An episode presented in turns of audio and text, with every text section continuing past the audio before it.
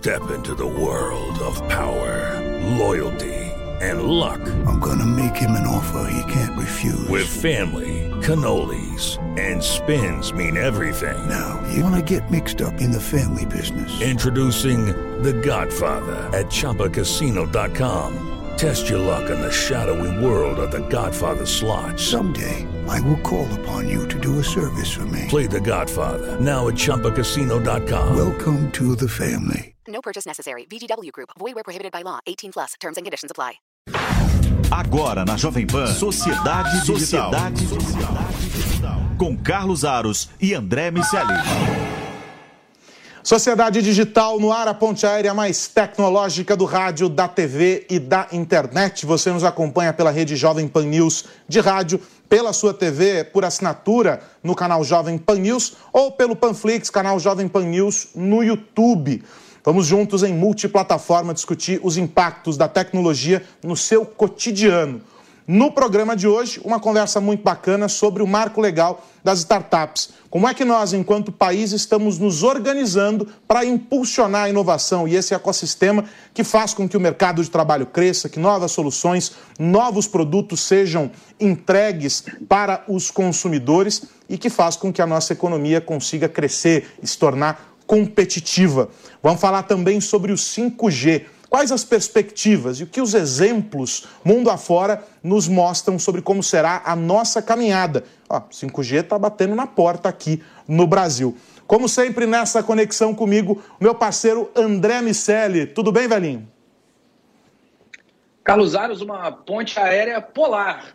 Frio pra caramba aqui nesse país e eu estava ansioso por essa conversa. Quero explorar vários assuntos porque entendo que seja de uma importância enorme a gente criar as condições necessárias para os empreendedores ganharem dinheiro, gerarem oportunidades e compartilharem riqueza para todo mundo aqui no nosso país. Então vamos já apresentar o nosso convidado de hoje.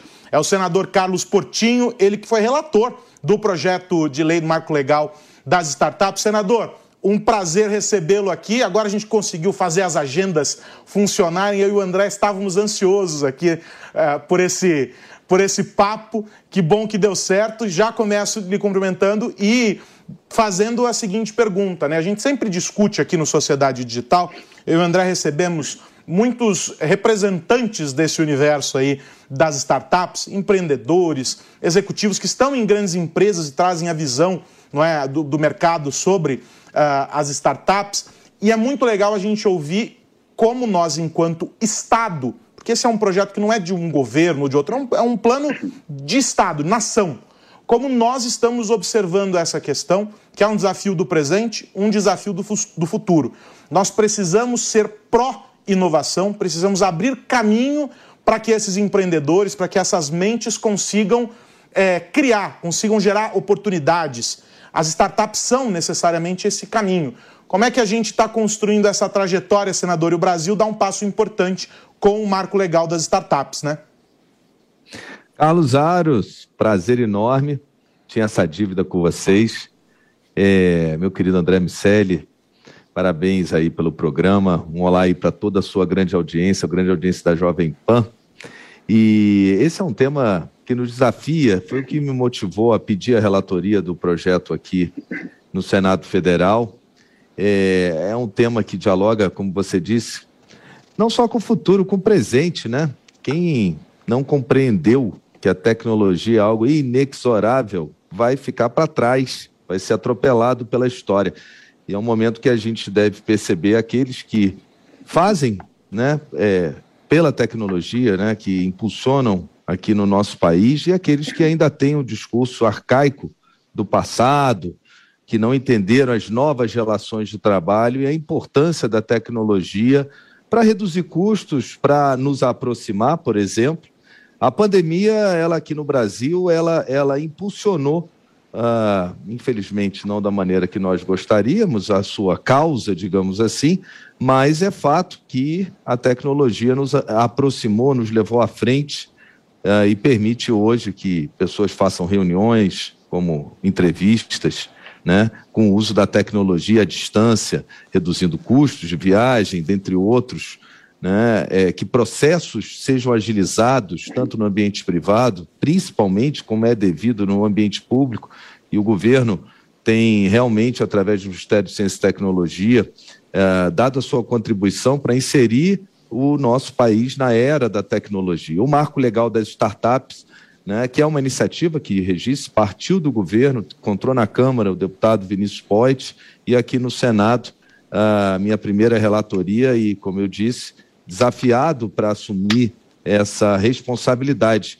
Por quê? Porque o marco legal das startups, primeiro, precisava trazer segurança jurídica, além de inserir, naturalmente, o país uh, na era digital, na era da tecnologia, mas trazer segurança jurídica, principalmente para os investidores anjos, por exemplo. Uh, precisava é, estabelecer um marco legislativo para as relações uh, empreendedoras né, de empreendedorismo no campo da inovação. Uh, e o brasileiro certamente já mostrou que tem o seu lugar de destaque nesse mundo, não à toa estamos aí entre os dez países, eh, as dez empresas unicórnio, tem lá o Brasil, unicórnios, tem lá o Brasil. Isso antes até do marco legal, né? E o marco então traz um ambiente legislativo que permite o desenvolvimento e contribui, impulsiona. E principalmente traz a aproximação do poder público. Antes era muito difícil, eu fui secretário de, de Estado, secretário de município na cidade do Rio de Janeiro, a gente queria introduzir a tecnologia para o fluxo dos processos, para, as realizações, e o marco legal faltava. E agora a gente tem né, contratos públicos, solução inovadora, uh, Petrobras, a, a, Prefeitura de Recife, Prefeitura de Petrópolis, aqui no Rio de Janeiro, recentemente com a NFT, né, o próprio Prefeitura da cidade do Rio de Janeiro, olhando para os para as ferramentas da tecnologia, o Bitcoin, que ela está querendo inserir, nós né? aprovamos aqui recentemente. Então, o marco legal ele traz, aproxima também as relações públicas. Senador, qual é o estágio atual do marco legal, em que pé está a aprovação, votação, e quando ele for plenamente aprovado, quando ele estiver em vigor, o que de fato vai mudar na vida dos empreendedores? O marco legal ele entrou em vigor assim que é, o Senado e o presidente seguido sancionou, mas com alguns vetos. Uhum. Alguns vetos que eram demandas que nós colhemos do setor. Na verdade, a construção do marco legal envolveu, foi um processo de democracia participativa na veia né? É, todos os atores e percorri o Brasil, fui a, a Florianópolis, que eu tenho um carinho enorme lá pela CAT, né, como um centro de inovação, fui a, naturalmente Santa Catarina como um todo, Paraná, tivemos lá acompanhando a experiência ah, do Sistema S, principalmente do SEBRAE, ah, e a sua importância no desenvolvimento ah, do hub de tecnologia de lá, conhecemos o, e tivemos conversando com o pessoal do Recife, audiência pública no Rio de Janeiro, mas algumas demandas do setor uh, ficaram de fora, né, como a questão das stock options. Aliás, era minha promessa, já estou aqui finalizando com a minha equipe, uh, uma legislação própria para as stock options, porque elas não atendem só às startups, eles são um instrumento importante para toda a companhia de capital aberto. Então, a gente era uma promessa que eu iria retirar e colocar através de um projeto próprio. Já estou aqui finalizando o projeto já em fase de revisão para ser apresentado.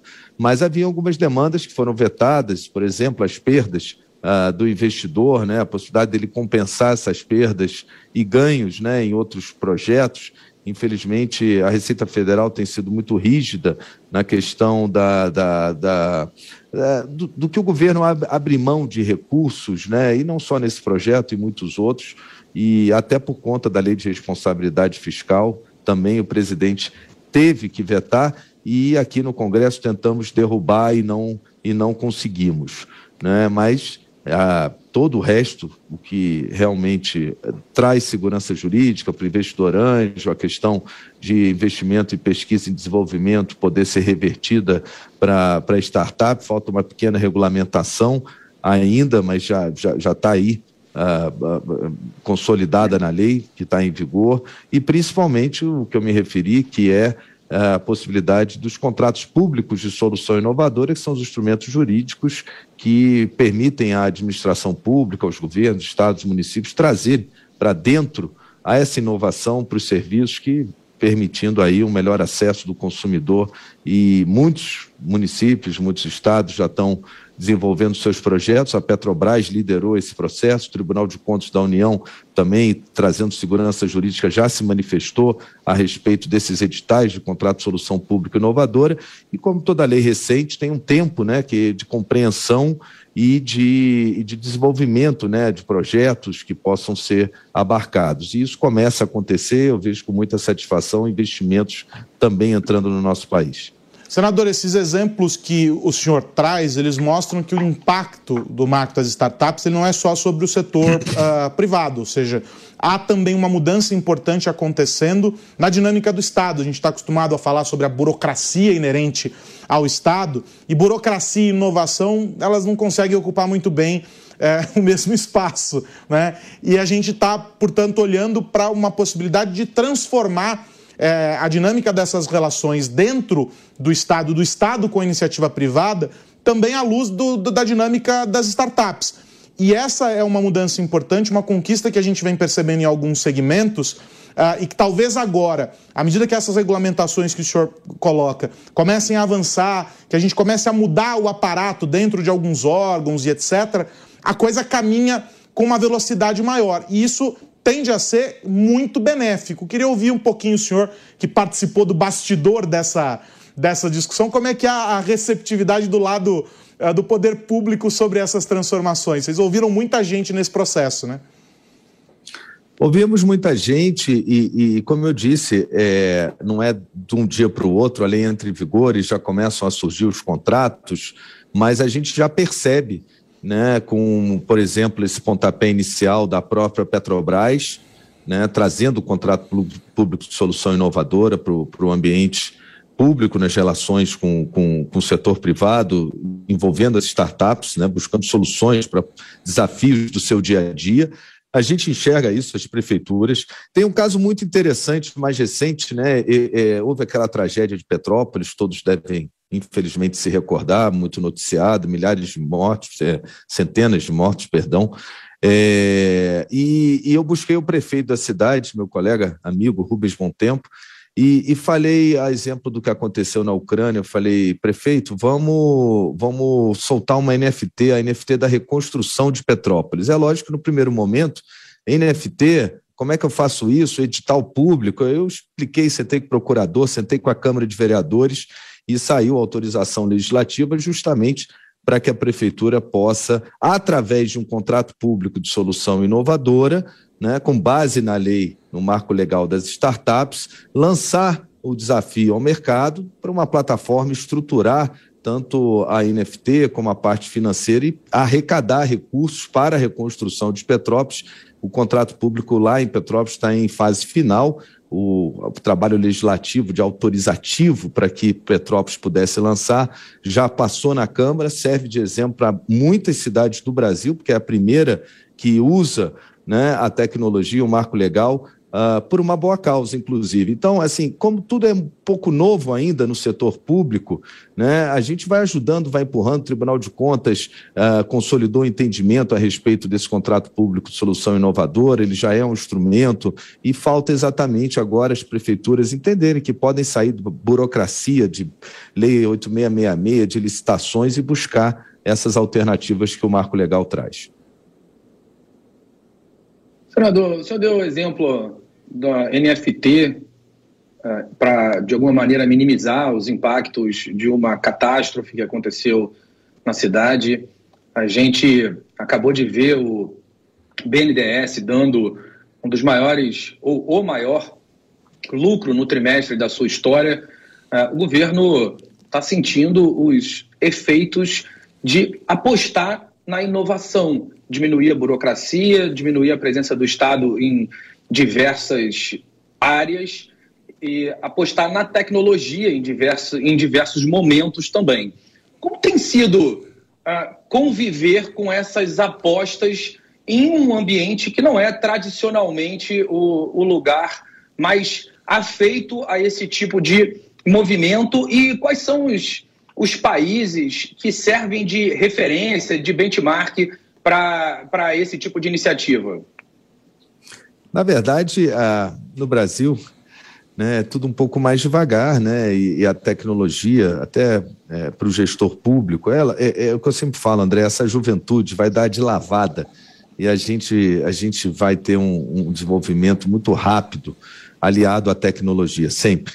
Né? Como eu disse, quem não compreender isso vai ficar para trás, as relações de trabalho mudam, né? Eu vejo muitos falando aí, emprego de carteira assinada. Vai perguntar para essa juventude se eles querem emprego de carteira assinada ou se eles querem trabalhar para cinco, para dez tomadores dos seus serviços e muitos até fora do país, né? É sem fronteira, que aliás é uma preocupação, é, ao mesmo tempo que a tecnologia é o instrumento para comunicação com a juventude nem nem, como dizem, que nem estudam e nem trabalham, né? Ah, ao mesmo tempo ela uh, uh, ela traz esses desafios e certamente o próximo, o gestor do futuro, uh, terá, estará mais familiarizado. Eu posso dar um exemplo aqui no país, o Brasil, inclusive o ministro, nosso querido ex-ministro e, e astronauta Marcos Pontes, né, através do Ministério de Ciência e Tecnologia, nós, eles estão lá desenvolvendo, já está em última fase de testagem,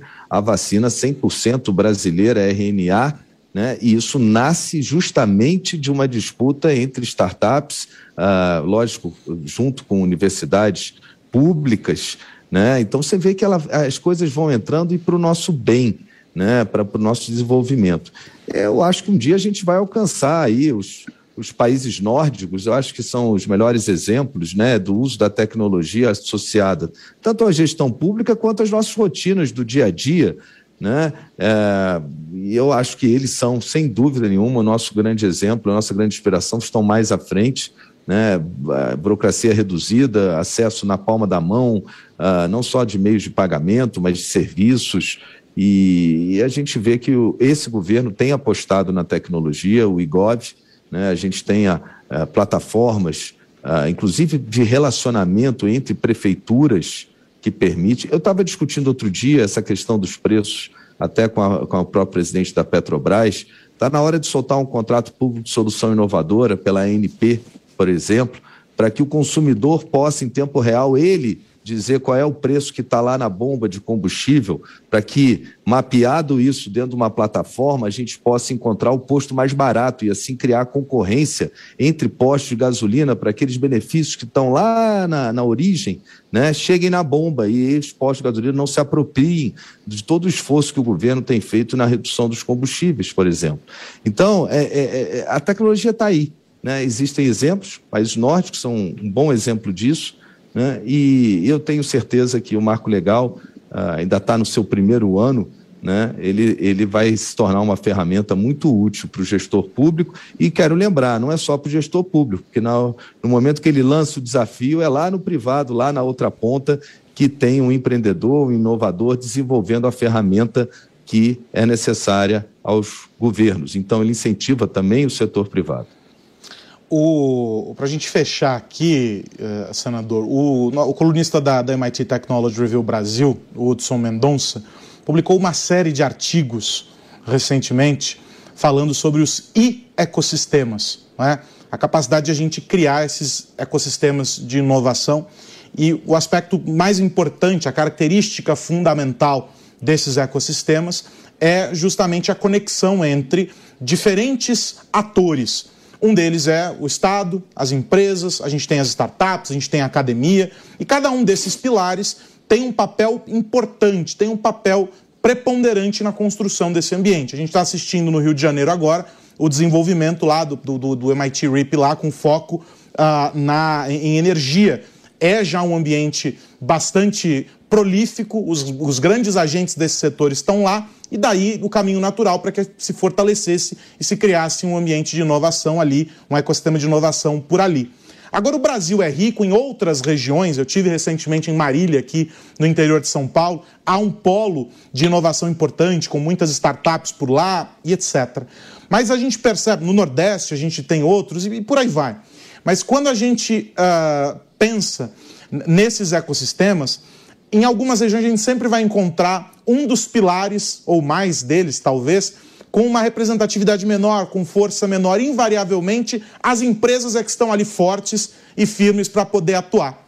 O senhor acredita que a partir de um encaminhamento super positivo como esse, que é o marco legal das startups, a gente tem outros instrumentos que caminharam muito bem uh, recentemente, o próprio sandbox regulatório lá, um Banco Central, a CVM, etc são instrumentos que mostram que o Estado está se preparando. O senhor menciona os exemplos das prefeituras agora, falou sobre Petrópolis.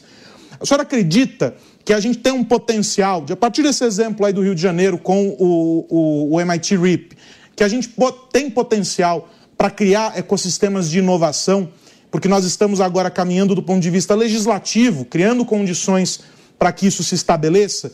E se o senhor acredita, o que, que ainda é, na tua avaliação, um entrave para que a gente fortaleça os pilares que ainda são frágeis? É muito interessante que essa é uma das consequências que eu chamo sempre reflexa do marco legal da startup. Uma, aliás, eu já falei, que acaba empurrando os governos a investir na formação dessa juventude em tecnologia. Isso também é um caminho sem volta. Demora um pouquinho, mas eu já vejo, por exemplo, a Secretaria de Estado do Rio de Janeiro, o secretário Alexandre Vale lançou, tem um projeto já é, em parceria, é, é o Educatec Rio de Janeiro, um projeto voltado para a implementação de novas práticas tecnológicas na rede de ensino. Né? E, e o segundo é a questão do desenvolvimento desses hubs, que traz também o desenvolvimento urbano de certas cidades ou de regiões de uma cidade. Né? A gente olha para o Rio de Janeiro, primeiro vem a, a cabeça o Porto do Rio, que está preparado para isso, está né? Tá esperando só um pouco mais de infraestrutura. Talvez aí você vai falar da, do 5G, talvez ajude nisso. Né? É, a gente tem aqui no Rio de Janeiro um estudo do professor Aranha da PUC, eu gosto muito de citar sempre, em que ele mapeou no estado do Rio de Janeiro uh, os polos de desenvolvimento uh, de hubs de startup que podem ser, juntando algumas peculiaridades, por exemplo, em Teresópolis, você já tem uma grande empresa uh, uh, de software já há muitos anos instalada lá, na região também ali de Friburgo, o Conleste, que é um, um consórcio que reúne municípios do leste fluminense, tem lá em Friburgo, junto com o Sebrae, já lançou um, um desafio de tecnologia, de formação. E se a gente pensar que a tecnologia não tem fronteiras, como não tem, né, a gente pode imaginar o quanto que municípios que hoje talvez não tenham fontes de recurso, tenham uma economia estagnada, né, um pouco de é, motivação e impulso dos governadores dos estados, né, principalmente, ou dos seus prefeitos, em atrair inovação. Vassouras agora, por exemplo, está sediando no Rio de Janeiro um evento grande de e-games. Ali do lado, em Paulo de Fronten, tem o Instituto Federal Fluminense, que junto com o da Bahia são os únicos no país que formam né, jo jovens para isso. Ali, por exemplo, pode se desenvolver um hub de startup, já tem é, é, um perfil uh, não sedimentado, mas que já, já, já, já tem alguma coisa para começar. Então, você pode levar para cidades. Eh, antes a gente pensava nas indústrias, vamos levar as indústrias, indústria é importante, mas a indústria do futuro é tecnologia. Então, é preciso que esses governos, né, os nossos governantes, essa geração do futuro, os gestores públicos do futuro, enxerguem uh, o potencial que tem determinadas regiões, independente uh, uh, das suas vocações tradicionais, muitas vezes, né, que já já não gera uma economia muito forte, você pode desenvolver. A gente viu, e eu sempre falo, a CAT, que eu acompanhei, quando era um mero galpão e hoje o que tem no entorno, como é que desenvolveu os prédios comerciais inteligentes que foram para lá, porque as empresas, por mais também que não tenha fronteiras, as empresas quiseram se aproximar dos desenvolvedores, então você gerou um ambiente urbano muito melhor e isso serve para cidades das grandes e das pequenas. Quero agradecer demais o senador Carlos Portinho, ele que relatou o projeto de lei do marco legal das startups no Senado. Um trabalho dos mais importantes, a gente que cobre tecnologia, que acompanha isso no dia a dia, sabe que é um projeto importantíssimo para o país e que a gente precisa é, é, cuidar para que nós não fiquemos para trás. É? E a gente sabe que o Estado demora a reagir, é? porque tem uma série de entraves, é uma estrutura muito gigante para ser manobrada, mas quando a gente faz avanços como esse, a gente precisa celebrar, a gente precisa olhar e entender como é que a gente aproveita o máximo, o melhor. Nem tudo é perfeito, nenhum texto de lei é perfeito, evidentemente, mas a gente tem que extrair o melhor daquilo que a gente tem e o marco legal, sem dúvida nenhuma, junto de outros instrumentos aprovados recentemente, é um deles. Senador, obrigado, um grande abraço e a próxima é aqui no estúdio conosco em São Paulo. Um abraço. Faço questão e estou devendo aí pessoalmente, André e Carlos. Muito obrigado. O André Miceli, vamos virar a página aqui, vamos falar sobre o 5G. Eu estive recentemente na Huawei aqui em São Paulo. Eles convidaram alguns jornalistas para apresentar um panorama sobre o 5G. A gente está vivendo a expectativa pela entrada do 5G. E aí, falando sobre tecnologia, falando sobre mudanças eh, na, no, no comportamento do consumidor, demandas para o setor de telecomunicações e como isso vai se tornando um efeito em cadeia. E aí, ao final dessa apresentação, uma apresentação muito interessante, é, com vários indicadores, eu vou trazer aqui depois, ao longo da programação, alguns desses dados, vou trazer aqui no Sociedade Digital alguns desses detalhamentos, mas para essa nossa conversa de hoje, quero destacar um trechinho da minha fala com outro Carlos. Tem muito Carlos hoje no programa aqui, hein? Eu, o, o senador e agora o Carlos Roseiro, que é diretor de soluções integradas na Huawei. Eu tive uma conversa com ele, quero destacar um pouquinho, uh, um trechinho dessa conversa, que é o seguinte, André.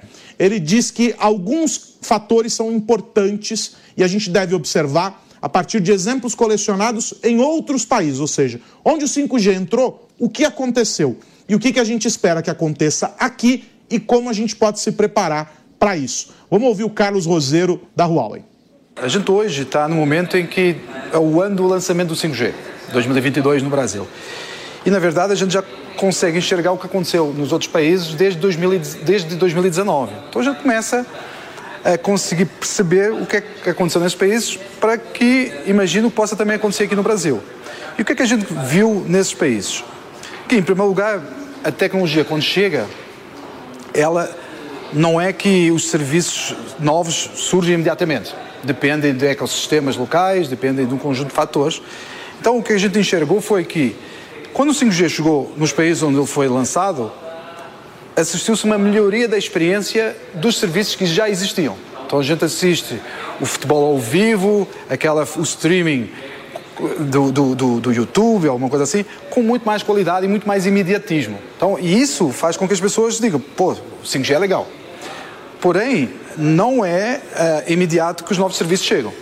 E além disso, as operadoras a gente, e, e o ecossistema de telecom como um todo, precisamos assegurar que algumas condições uh, aconteçam para que as pessoas venham para o 5G. Nomeadamente, a rede tem que estar com uma cobertura razoável, os, os, os, aparelhos celulares têm que estar disponíveis com variedade e a preços acessíveis para uma faixa mínima crítica para, para de, de, de, de, usuários e que os pacotes de tarifários também têm que estar com uma quantidade e um volume suficiente para que a velocidade do 5G ele não acabe imediatamente. Então essa, essas são as condições que a gente precisa. Rede, aparelhos e pacotes com quantidade de dados suficientes para que a pessoa utilize à vontade. A partir daí, o que a gente começou a enxergar é quando essas condições são atingidas, os serviços e os ecossistemas começam a surgir. Então a gente vê serviços já muito interessantes em, países como, por exemplo, a Coreia, onde a gente já vê a realidade virtual começar a acontecer com o celular, mas principalmente a gente vê a realidade aumentada com um uso já com mais de 3 mil aplicações sendo usadas em países como a Coreia e, e onde a gente já vê a, a, a realidade aumentada se misturar com a realidade real do, dos serviços. E além disso, também a experiência de vídeo, ela, ela parece que vai mudar consideravelmente com 5G. Então a gente passa a ter os serviços com perspectiva 360 que no 4G não era permitido. Então realmente é, é, é uma questão de algum tempo para que as coisas vão amadurecendo e a gente veja o 5G fazer uma vida, um impacto na vida das pessoas mais considerável. É interessante, André, esse ponto que o Roser coloca uh, sobre o mundo virar reboque, né, o desenvolvimento virar reboque da tecnologia, mas que essas coisas precisam estar equilibradas, porque senão ninguém vai conseguir aproveitar. Porque de início pode até ser divertido, uma internet mais rápida para jogar, para você conseguir consumir o streaming é, em deslocamento e etc. Mas as mudanças mais profundas, elas levam tempo e, vão, e caminha muito na linha do que nós conversávamos com o senador Portinho agora. é, precisa de um movimento das empresas, precisa de investimento também uh, e de uma abertura uh, do, do Estado para que a gente consiga criar um ecossistema eficiente para o 5G.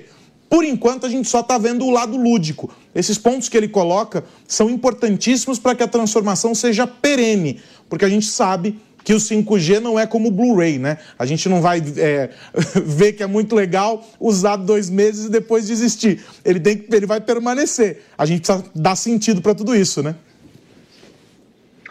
Rede, aparelho e serviços foram os três pontos iniciais da brincadeira, como ele colocou.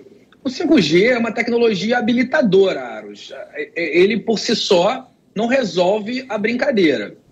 É importante a gente analisar as condições nas quais esse, essa análise que ele fez sobre os países onde o, o 5G foi é, colocado e os negócios floresceram, é, é como eles estavam. E eles estavam no mundo pré-pandemia. Agora, a gente tem inflação no mundo inteiro, desemprego, é, uma, um, um desbalanceamento entre a força do dólar e as moedas locais. Enfim, é um mundo muito diferente. É, e não dá para imaginar que as coisas vão acontecer na mesma velocidade. A gente não tem a mesma grana para colocar em novos negócios que esses países tinham. Não dá para imaginar que o Brasil vai conseguir, em 2022, investir como a Coreia conseguiu em 2019.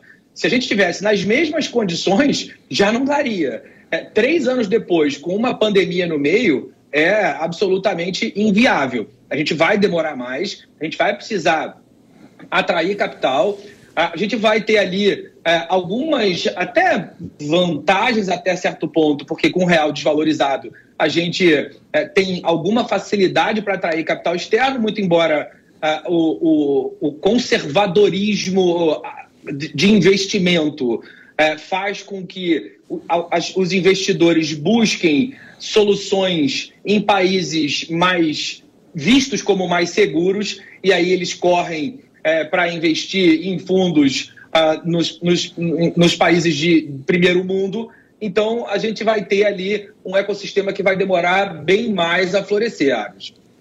É, eu acho que tem um ponto importantíssimo aí dentro desse cenário que você descreve, que é a nossa capacidade de dar essa cobertura para um número maior de pessoas e não fazer com que o 5G seja apenas um serviço disponível para aqueles que podem pagar mais.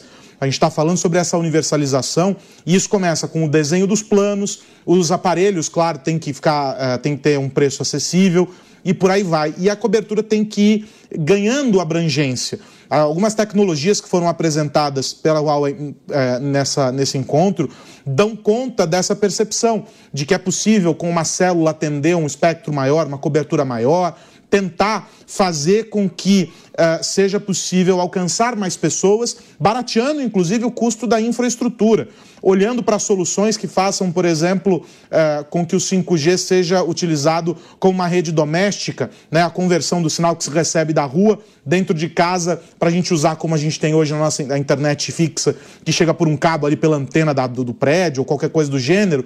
Tudo isso é muito importante para a gente conseguir fazer com que essa tecnologia escale. Se a gente criar produtos que vão servir apenas para aqueles que podem pagar mais, o tempo dessa evolução é maior.